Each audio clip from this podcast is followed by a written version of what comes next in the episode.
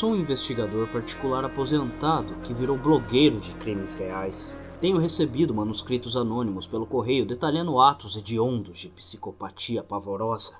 Por motivos relacionados ao meu trabalho e a essa situação, eu não quero dar a vocês a minha verdadeira identidade. Você pode se referir a mim como Sr. S. Comecei nos meus primeiros anos como detetive, sem querer me enganar, mas eu era altamente eficaz no meu trabalho e, em pouco tempo, comecei a aceitar empregos com salário muito mais alto como investigador particular freelance. Ao longo dos anos, resolvi vários casos de assassinato frio de alto perfil. Infelizmente, em um ataque relacionado ao trabalho, fiquei gravemente ferido e me aposentei do meu trabalho como detetive particular há 5 anos. Desde então, comecei um conhecido blog e podcast de crime real. Recentemente, comecei a receber os manuscritos de uma fonte anônima pelo correio detalhando atos hediondos de psicopatia sombria, sem endereço de retorno. Do lado de fora do segundo envelope havia a seguinte nota: Meu trabalho é uma arte que passou despercebida por muito tempo. Embora poucos entendam, é hora da minha arte ser apresentada ao mundo. Abaixo está o segundo manuscrito que recebi. Este manuscrito foi intitulado Universidade.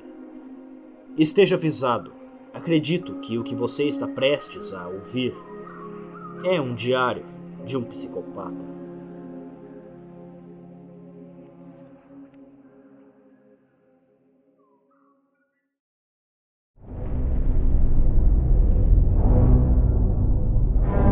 Universidade. Eu estava no meu segundo ano na universidade. Os últimos dois anos foram exatamente como planejado. Meu status de filho adotivo garantiu que minhas mensalidades fossem cobertas. Dean e Sarah seguiram com sua oferta de adoção e me aceitaram como seu filho.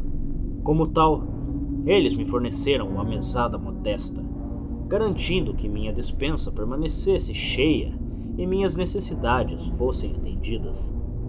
Eu tinha um bom computador, um celular novo e todo o material escolar de que eu precisaria. Eu também sempre tive um lugar para ficar durante o verão ou feriados, embora eu preferisse passar o meu tempo sozinho. Eu dei a Dim e Sarah interação e gratificação apenas o suficiente para mantê-los se curvando para mim. A vida era boa, até Dustin Quer dizer, no ano anterior, tive a sorte de receber um colega de quarto que raramente falava. Ele cuidava de seus próprios negócios. Nós nunca tivemos uma conversa real. Aliás, nem me lembro do nome do garoto. Foi perfeito. Este ano fui designado para um colega de quarto muito diferente.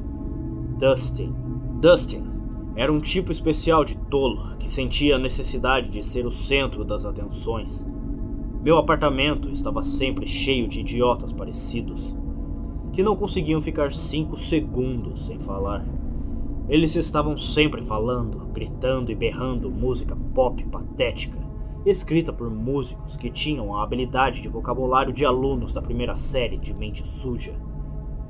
Dustin e seu grupo de retardados replicaram a essência de suas músicas favoritas, ficando bêbados e se gabando de terem muitas vadias ou coisas assim. Fiquei enojado que minha geração pudesse sucumbir a uma cultura tão ridícula. No começo, eu pensei que eles estavam apenas bebendo. Eu me tranquei no meu quarto ou na biblioteca o máximo possível, ignorando os idiotas. Não demorou muito para eu perceber, no entanto, que eles estavam consumindo um pouco mais do que apenas bebida. Toda vez que Dustin se aproximava, uma lufada de maconha queimada insultava meu nariz. E logo meu apartamento cheirava a isso todas as noites. Como se isso não bastasse, um sábado de manhã acordei para encontrar os restos de sua festividade de sexta-noite. Pessoas que não reconhecia estavam deitadas no sofá e até no chão roncando como pragas hibernantes. Sua bagunça de latas de cerveja de alumínio amassadas e baseados queimados, junto com o aroma de cigarros velhos, davam a impressão de que um bando de viciados sem teto havia passado a noite no meu apartamento. Na mesa de centro havia manchas de pó branco fino, impressões digitais voando. Um pequeno canudo branco de um estabelecimento de fast food estava no chão. Não era difícil determinar que esses idiotas roncadores tinham usado muita cocaína. Agora, eu não me importo se você fuma maconha ou usa cocaína, desde que não represente uma ameaça ao meu bem-estar. Naturalmente, se Dustin fosse pego com drogas, isso poderia cair em mim também, culpado por associação, como dizem. Obviamente, eu não poderia aceitar tal risco para minha vida, para meus objetivos. Eu precisaria confrontar Dustin sobre isso. Entrei em seu quarto, chutando latas de cerveja que retiniam pelo chão. No meio de seu quarto, que parecia um aterro sanitário, estava sua cama.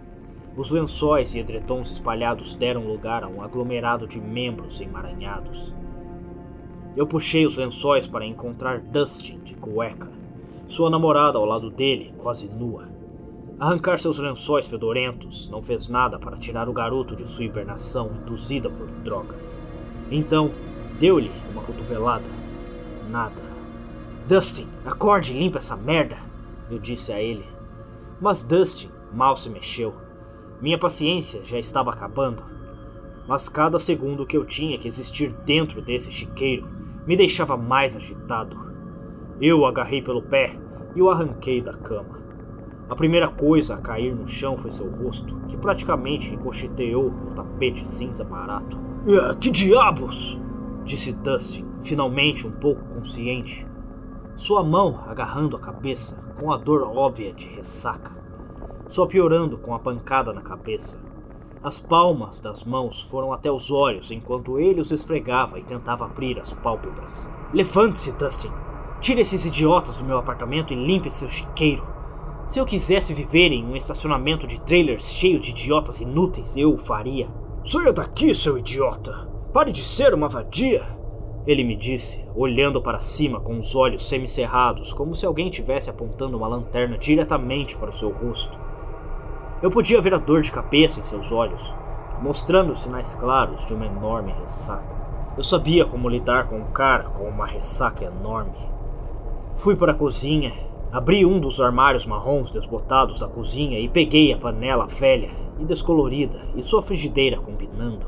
Segurando-os pela alça de plástico, voltei para o quarto de Dusty, onde ele já estava roncando na cama.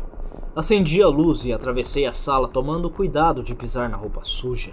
Enquanto eu puxava o cordão branco puído das persianas tortas, a luz do sol penetrou no quarto escuro.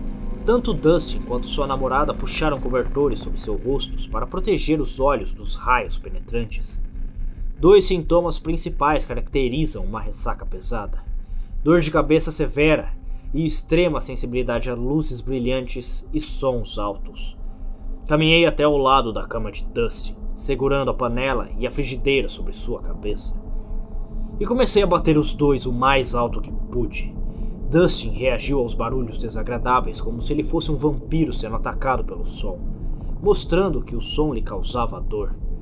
Eu me encontrei gostando das reações quando ele agarrou sua cabeça com as duas mãos, como se isso fosse fazer alguma coisa para diminuir a dor agora latejando em seu cérebro. Desidratado e intoxicado, ele rolou como um animal epiléptico, gritando palavrões que eram quase inaudíveis sobre os meus contínuos tinidos de panela e frigideira. Finalmente, o som e a dor se tornaram demais. Dustin tirou as cobertas e pulou de pé. Ele deu um pequeno tropeço com o pé de trás, demonstrando que ainda estava bêbado. Ele se comportou feito um animal ferido, com o objetivo fazer a dor parar. A violência física inevitável agora vinha de Dustin. Quando ele me deu um soco de brincadeira, eu bati na mão dele com a panela. Dusty xingou de dor quando seus dedos colidiram com o metal, resultando em um som surdo. Ele não aprendeu a lição da primeira vez. Então me deu um segundo soco com o mesmo resultado. Desta vez ele perdeu o equilíbrio e caiu sobre o seu eu bêbado, seu rosto pulsando e seus dedos sangrando. Eu mais uma vez comecei a bater panela sobre sua cabeça, apenas irritando-o ainda mais, enquanto ele tentava se levantar. Eu o chutei com um empurrão, jogando-o para trás em sua mesa de cabeceira preta barata.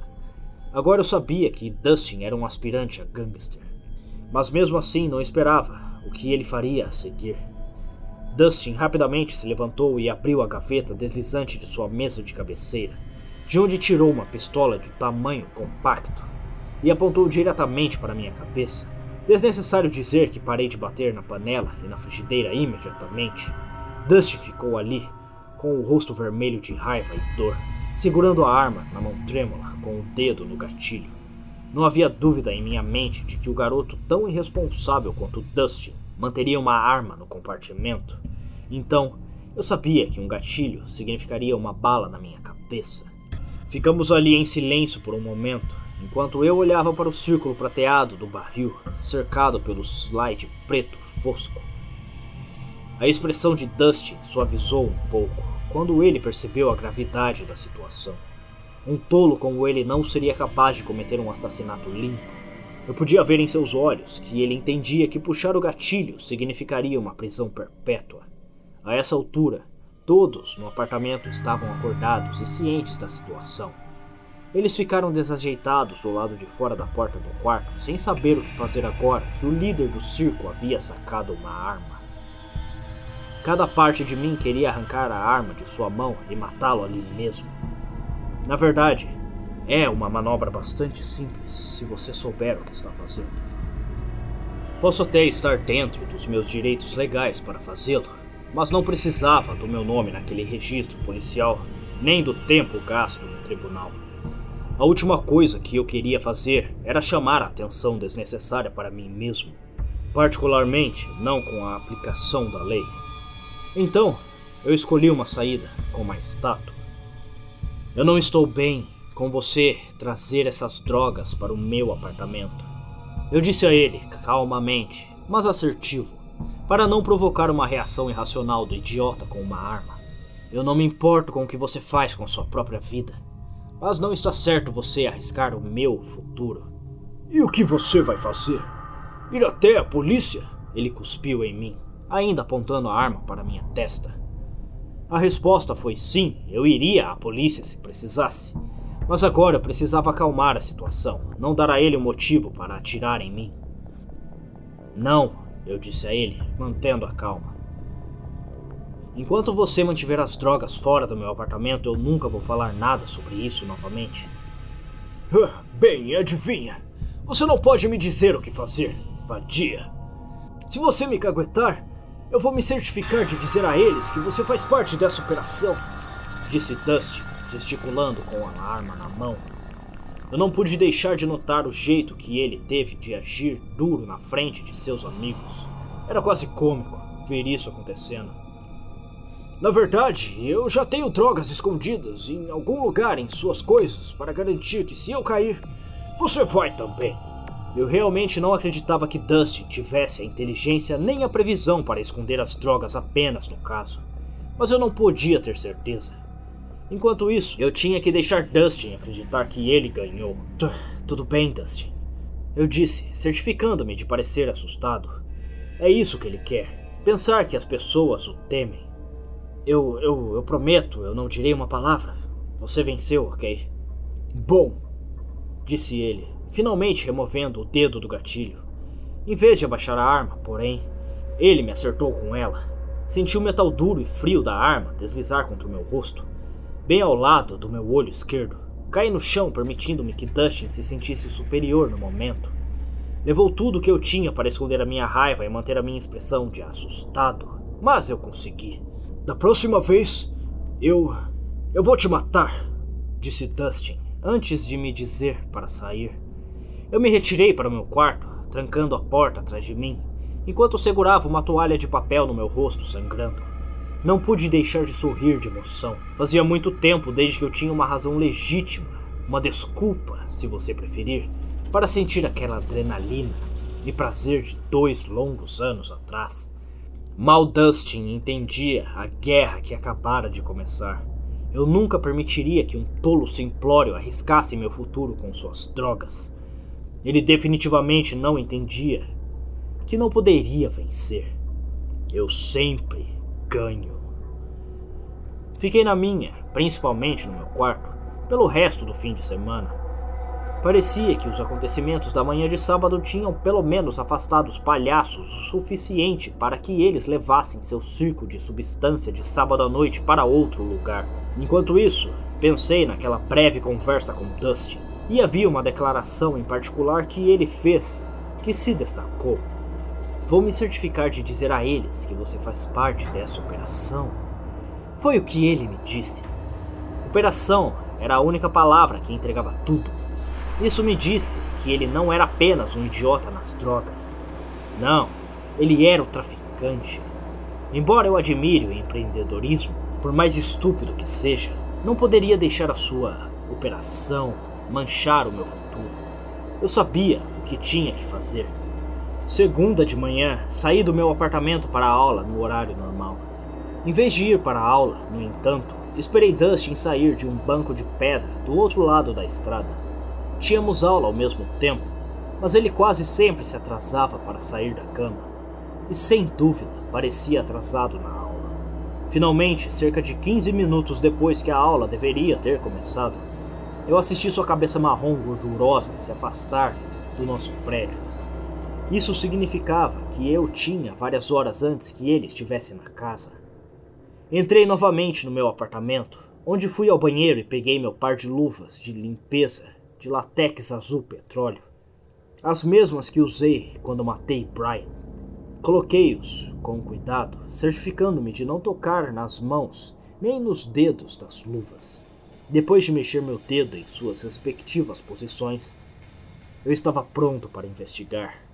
Entrei lentamente no quarto de Dustin, tomando cuidado para não tirar nada do lugar acidentalmente. Não que fosse notado, Dustin era um porco Pisando sobre uma pilha de roupa suja, eu fiz meu caminho para a mesa de cabeceira primeiro. Enquanto eu puxava suavemente a maçaneta dourada desbotada, a gaveta rangente deslizou, revelando a arma. Pelo menos ele não era estúpido o suficiente para levá-lo às aulas com ele, mas eu o faria se arrepender mesmo assim. Ele tinha uma revista extra na gaveta, junto com uma faca preta com mola. Também na gaveta havia uma foto dele e de sua namorada. Acho que até aspirantes a gangster têm um ponto fraco. Acho que sou uma das poucas pessoas de sorte que não tem pontos fracos. Os pontos fracos são pontos fracos. Em seguida, dei a volta em sua cama, desarrumada até o armário, que tinha uma das portas de correr já aberta, revelando roupas penduradas ao acaso. Eu podia ver no canto uma pilha de caixas de sapato encobertas por algumas jaquetas e moletons em uma, em uma débil tentativa de parecer discreta. Eu sabia que aquelas caixas provavelmente tinham o que eu estava procurando. Eu cuidadosamente tirei as jaquetas fedorentas do caminho, tomando a nota da ordem exata em que as jaquetas foram colocadas. Dentro da caixa de sapato laranja havia apenas alguns papéis, nada importante para mim, na segunda caixa encontrei um cachimbo de vidro multicolorido em cima de três grandes sacos de maconha. Um pouco, se você me perguntar, mas não sou especialista. Coloquei a caixa de maconha de lado e abri a terceira caixa. Bingo! Nesta caixa encontrei um grande saco de pó branco. A bolsa estava marcada com um P, sem dúvida referindo-se a pó. Isso parecia uma enorme quantidade de cocaína. Não seria preciso ser um especialista para perceber que a bolsa tinha que valer milhares sozinha. Ao lado do grande saco branco havia cerca de uma dúzia de sacos de bolsa com zíper, em cima de uma pequena balança, cheios de doses cuidadosamente pré-proporcionadas da droga. Isso confirmou as suspeitas de que eu tinha desde que Dustin acidentalmente usou a palavra operação Dustin certamente estava vendendo. Pelo jeito, Dustin estava traficando bastante maconha e cocaína. Isso era algo que eu definitivamente não poderia aceitar no meu apartamento. Mudei a bolsa grande para o lado para encontrar o que mais poderia estar à espreita. Debaixo da cocaína havia um saco transparente com um zíper de pequenas pílulas brancas, em forma de comprimido. Provavelmente 40, 50 em contagem. A bolsa estava etiquetada CPT Code com uma caneta. Os comprimidos tinham a letra M de um lado e o número 30 embutidos no outro. Eu não sabia o que eram, pois nunca fui experiente com drogas, mas definitivamente faria pesquisas para descobrir. Por enquanto, eu tinha tudo o que precisava para fazer um plano provisório. Depois de colocar tudo de volta exatamente como eu tinha encontrado, eu fui embora. Fui até a biblioteca e procurei em dezenas de livros grossos de capa dura, vasculhando as páginas ainda manchadas de marca-texto e gotas de café crocantes de alunos anteriores. Claro, uma simples pesquisa na internet teria sido mais fácil, mas eu não poderia arriscar qualquer chance de ser rastreado. Depois de horas forçando meus olhos nas letras minúsculas dos índices dos livros didáticos, encontrei o que estava procurando. Eu sabia que Dustin estava em... Eu sabia que Dustin estava se envolvendo com drogas sérias quando encontrei a cocaína. Mas esta informação me mostrou uma verdade ainda mais sombria. Pílulas M30 são apiáceos de oxicodona prescritos. Mas o nome Capitão Cold revela que as pílulas são algo completamente diferente. Graças a um livro de justiça criminal, e repressão às drogas, descobri que os pequenos comprimidos não identificados que encontrei provavelmente não eram oxicodona, mas fentanil, um opioide sintético mais de 50 vezes mais forte do que morfina. De acordo com este livro, é comum que os vendedores os mascarem como oxicodona, por um motivo ou outro. A dose letal de fentanil é apenas 2 a 3 miligramas. Um sorriso rastejou em meu rosto do meu canto tranquilo na enorme biblioteca. Era a hora de tentar algo novo. Eu tinha um plano. Passei a semana seguinte cuidando dos negócios como de costume, silenciosamente ficando fora do caminho de Dustin, mas observando atentamente.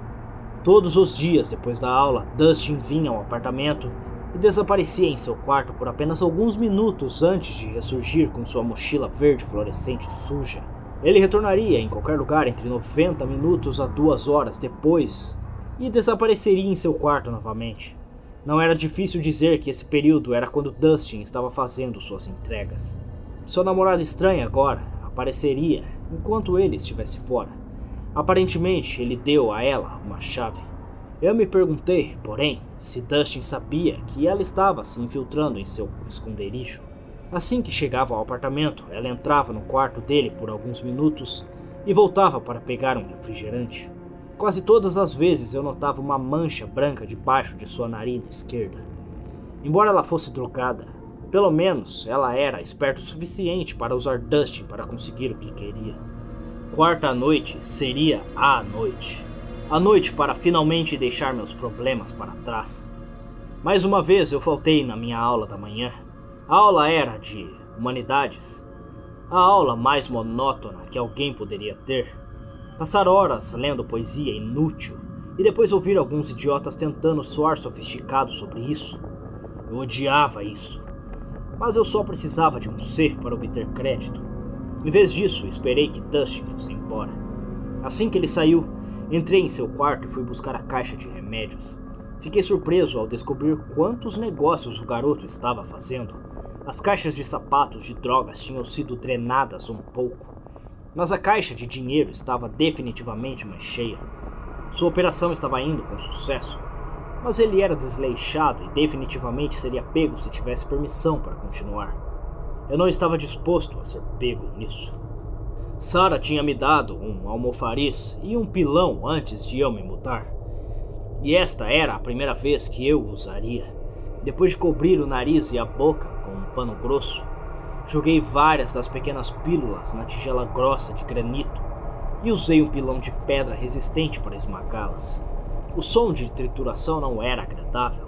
Lembrava-me de pregos em um quadro negro, só que menos agudo. Ainda assim, continuei a triturar e moer, adicionando algumas pílulas de cada vez enquanto o conteúdo da tigela lentamente se transformava em um pó calcário.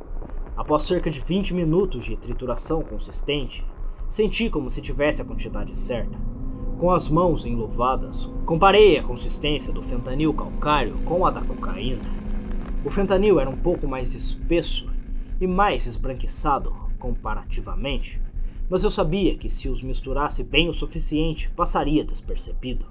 Eu removi os pequenos sacos de cocaína em porções da caixa, cuidadosamente. Esvaziei o conteúdo em um copinho onde misturei a cocaína com o fentanil, calculando a quantidade correta de fentanil para uma dose letal. Depois que fiquei satisfeito com a mistura, coloquei a cocaína agora atada de volta em cada saco. Depois de misturar mais fentanil com o restante do saco grande de cocaína, mantendo a mesma proporção, tudo estava pronto para ser usado. Coloquei tudo de volta no armário de Dustin e higienizei minhas luvas e equipamentos com alvejante e detergente. Agora, tudo o que eu tinha que fazer era esperar. Dustin voltou ao apartamento no horário rapidamente entrando em seu quarto e saindo a cinco minutos depois com a sua mochila feia para vender suas drogas. Logo depois, sua namorada entrou como planejado e entrou no quarto de Dustin. Eu assisti da fresta da minha porta quando ela saiu minutos depois para pegar um refrigerante. Ela estava sorrindo sem jeito e fez uma espécie de giro estranho em direção ao sofá antes de se jogar em uma almofada gorda. Eu vi sua cabeça cair um pouco e voltar para cima enquanto ela tentava se manter acordada. Os acenos ficaram mais pronunciados e finalmente ela deitou a cabeça para trás e fechou os olhos, cedendo ao profundo efeito de relaxamento do poderoso opiáceo. Saí do meu quarto para analisar sua condição. Sua cabeça estava para trás com a boca aberta e os braços estendidos para o lado, como se ela estivesse se fundido com o sofá. Ela estava completamente apagada. Eu a cutuquei algumas vezes para ter certeza de que ela não acordaria facilmente antes de posicioná-la de forma a manter as suas vias aéreas abertas. Eu precisava que ela continuasse viva, infelizmente. Preparei o resto dos meus preparativos rapidamente, mas com cuidado. Enquanto esperava a chegada de Dustin, andei pela sala enquanto estalava levemente os dedos em uma mistura de excitação e nervosismo. Eu mal podia esperar para executar o restante do meu plano. Mas comecei a me sentir ansioso com isso. Senti como se não soubesse o suficiente sobre drogas. Elas podem ser imprevisíveis. Eu tinha um plano backup fácil para se a garota morresse, mas seria confuso se ela acordasse muito cedo. Finalmente, ouvi o tilintar das chaves do lado de fora do apartamento e o clique subsequente da trava deslizando para a posição destravada. Depois que a porta da frente foi fechada, Dustin acendeu as luzes e congelou com a visão à sua frente. Eu tinha sua arma apontada para ele, por trás de seu sofá, logo atrás de sua namorada inconsciente. Na minha outra mão, segurei a faca de Dustin em seu pescoço. Eu não aconselharia fazer nada estúpido, Dustin. Eu disse a ele calmamente. Seus olhos arregalaram quando ele entendeu a situação e a preocupação manchou seu rosto geralmente presunçoso, expondo uma de suas maiores fraquezas: amor. Ele definitivamente amava essa garota. O que você fez com ela? Dusty perguntou com os maxilares cerrados, assustado e levemente levantando as mãos como se eu o estivesse prendendo. Eu a nocauteei, depois que ela ameaçou me incriminar da mesma forma que você me ameaçou. Eu menti, gesticulando com a arma. Eu não vou machucar nenhum de vocês. Desde que nós dois concordemos em nos separar pacificamente e nenhum de nós vá à polícia. Acho que está claro que, se qualquer um de nós for entregue, vamos dedurar um ao outro. Agora, por favor, sente-se. Apontei com a arma para a cadeira ao lado oposto da mesa de centro para sua namorada e para mim. Ao meu pedido, ele se aproximou e sentou-se a contragosto. Se você machucá-la, eu vou te matar, disse Dustin com a mandíbula apertada. Não se preocupe, eu pretendo que ela fique ilesa, eu disse a Dustin, sendo honesto pela primeira vez desde sua chegada. Agora, sirva-se de um. Agora, sirva-se. Eu quero que você fique relaxado. Mantendo a faca na garganta da garota, apontei para três linhas de cocaína contaminada que eu havia preparado para ele. Por que diabos eu ia dar um raio num momento como esse? Dustin cuspiu. Só para ter certeza de que, se você chamar a polícia, terá que dizer a eles que estava usando drogas. Estou tentando fazer uma trégua, Dustin, para ninguém se ferrar. Dustin pegou a nota enrolada que eu havia preparado, inclinou-se sobre a primeira linha e, com o nariz sobre a narina livre, bufou. O pó branco foi sugado pelo canudo da nota de um dólar, como um aspirador de pó sugando uma flor. Ele respirou fundo, parecendo mais relaxado, e olhou de volta para mim. Eu vou precisar que você me diga quais drogas você escondeu no meu quarto e onde.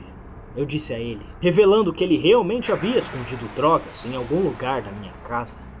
Fiquei impressionado que ele era inteligente o suficiente para realmente ter feito isso. Eu coloquei maconha no respiradouro do seu piso, Dustin admitiu, decidindo me dizer a verdade. Excelente. Obrigado por dizer isso. Eu disse a Dustin com um sorriso gentil. Agora, por favor, mande outra para que possamos conversar sobre o que vai acontecer. Sorri quando Dustin se inclinou para cheirar a segunda linha. A primeira linha tinha apenas uma pequena quantidade de fentanil, mas a segunda linha era metade cocaína e metade fentanil. Havia pouco mais de uma dose letal. Pelos meus cálculos, Dustin fechou os olhos e balançou a cabeça depois de cheirar a segunda linha. Não tenho certeza de quanta resistência ele teve à droga, mas pareceu atingi-lo com força. Agora, aqui está o plano, eu disse, mantendo a mente de Dustin distraída da droga. Quando ele olhou para mim, pude ver as pupilas negras se estreitando dentro de seus olhos castanhos, sinalizando que a droga estava fazendo efeito rápido. Não direi nada sobre as drogas, e você não dirá nada sobre esse pequeno, bom, incidente. Parece bom? Seja qual for, apenas tire a faca dela, disse Dustin enquanto esfregava os olhos. Eu podia ver que ele já estava lutando contra o desejo de deixar sua cabeça cair. Perfeito. Mande uma última e vamos agitar isso. Eu não quero, cara.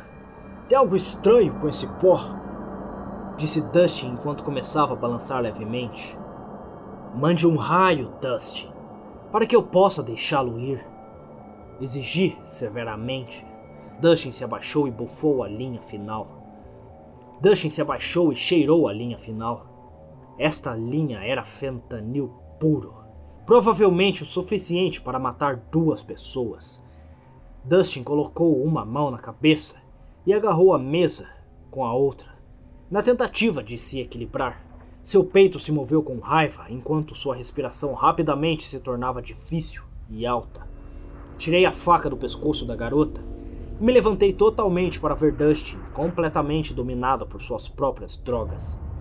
Ele se inclinou sobre a mesa enquanto seu diafragma agora se contraía, pesado e violento, enquanto a cada respiração agora raspava como um bulldog roncando.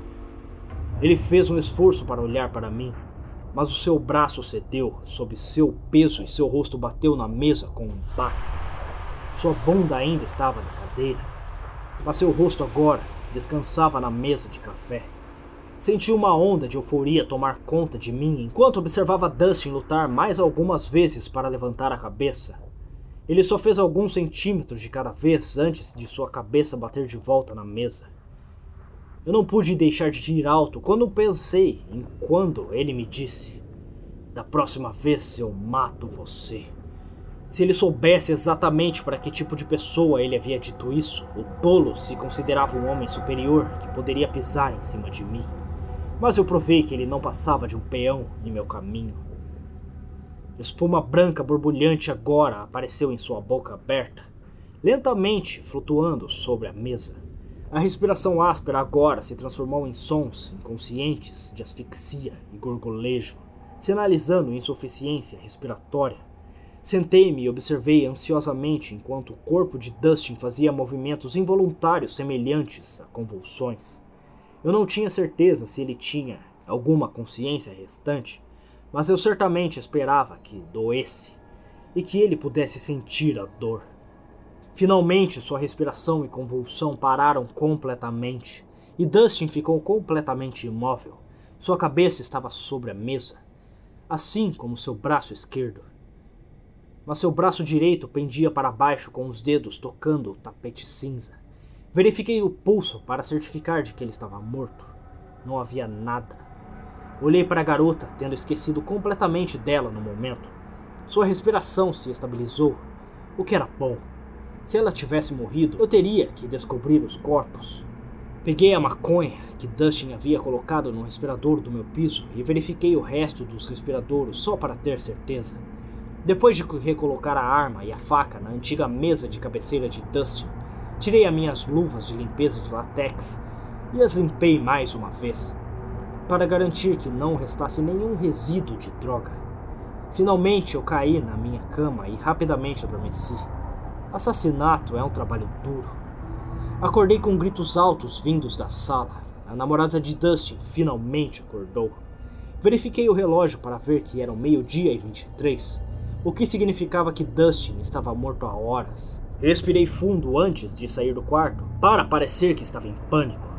Eu vi a namorada de Dustin inclinando sobre ele, tentando acordá-lo, implorando por meio de seus soluços desagradáveis. Oh meu Deus! O que aconteceu? Eu disse em voz alta, agindo chocado e assustado. Eu. eu não sei. Ela disse, soluçando desesperadamente. Eu. eu acho que ele tomou demais. Ela disse, soluçando. Tenho certeza que neste momento ela sabia, no fundo, que ele estava morto há muito tempo, mas estava em negação. Eu não conseguia imaginar que seu corpo ainda estivesse quente. Você ligou para a polícia? Eu perguntei a ela, tentando o meu melhor para permanecer em pânico. Ela balançou a cabeça enquanto as lágrimas escorriam pelo seu rosto. Percebi que ela não estava em condições de ligar, então imaginei que teria que fazer isso. 911, qual sua emergência? Por favor, ajude! Acho que meu colega de quarto teve uma overdose ou algo do tipo. Ele não está se movendo. Eu meio que gritei ao telefone, agindo como se estivesse apavorado e surpreso. Dei o endereço ao operador depois de garantir que a ajuda estava a caminho. Ela me pediu para verificar sinais vitais.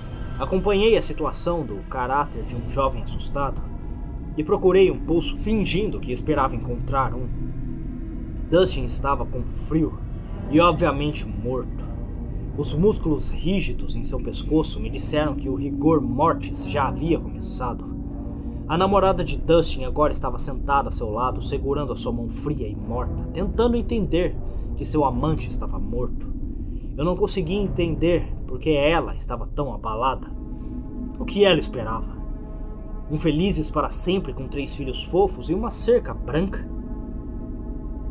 No entanto, eu gentilmente a puxei para longe do corpo enquanto os socorristas chegaram. A garota com quem eu nunca tinha falado me puxou para um abraço inesperado, enterrando seu rosto em meu ombro. Eu odiava cada segundo nojento dela chorando em mim, mas eu lutei contra meu impulso de afastá-la. Eu precisava agir como uma pessoa normal que tinha acabado de encontrar um cadáver. Os paramédicos nem tentaram reanimá-lo, ele estava morto demais para isso. Dei meu depoimento à polícia, certificando-me de parecer como se tivesse sido muito abalado pelo evento. Admiti que havia testemunhado o uso de drogas por Dustin e sua namorada e contei a história de como. Quando confrontei Dustin sobre isso, ele apontou uma arma carregada para mim. Até deixei escapar lágrimas falsas quando disse à polícia que estava com medo de que Dustin pudesse ter me matado se eu tivesse denunciado. Em perigo, a namorada de Dustin, ironicamente o nome dela era Sarah, apoiou completamente a minha história, pois ela estava lá quando a arma foi puxada. Ela estava obviamente inconsciente enquanto eu forcei Dustin a ter uma overdose, então ela pensou que ele fez isso consigo mesmo. Ela despejou tudo sobre o uso de drogas, bem como o tráfico de drogas. Ela admitiu tudo, incriminando completamente a si mesma e seus amigos. A investigação não durou muito, mas nos dias seguintes, mais cinco alunos tiveram overdoses de fentanil depois de comprar um pouco de cocaína de Dustin. Mas infelizmente apenas dois deles foram mas infelizmente apenas dois deles foram fatais. A culpa pelas mortes foi direto para Dustin. Ficou determinado que tinha sido ele quem havia misturado cocaína com fentanil para ter o melhor produto do campus. Em alguma profunda reflexão sobre o meu assassinato anterior, fiz algumas anotações. Matar Dustin com as drogas foi muito mais limpo, com muito menos questões forenses para se preocupar. Todo o sangue do esfaqueamento estava sujo. Você não percebe quanto sangue uma pessoa tem até esfaqueá-la várias vezes. Dito isto, esfaquear Brian parecia muito mais satisfatório. Algo sobre olhar em seus olhos enquanto eu enfiava a faca em seu coração me deixou com uma coceira que eu simplesmente não consigo coçar. A única consequência negativa para mim é que a universidade me encaminhou para aconselhamento de trauma, o que significava que eu tinha que manter a farsa de ter estado traumatizado por um tempo. Como esperado, Dean e Sarah me deram uma enorme simpatia pela aprovação, oferecendo-se para pagar por um aconselhamento caro ao qual eu educadamente recusei. Em vez disso, eles rapidamente me compraram um contrato de aluguel para um apartamento diferente de um quarto, onde eu não precisaria mais ter colegas de quarto. Isso foi perfeito, pois eu odiava colegas de quarto e não podia arriscar matar todos eles. Sarah e Dean eram muito fáceis de manipular. Mais uma vez, eu sempre ganho.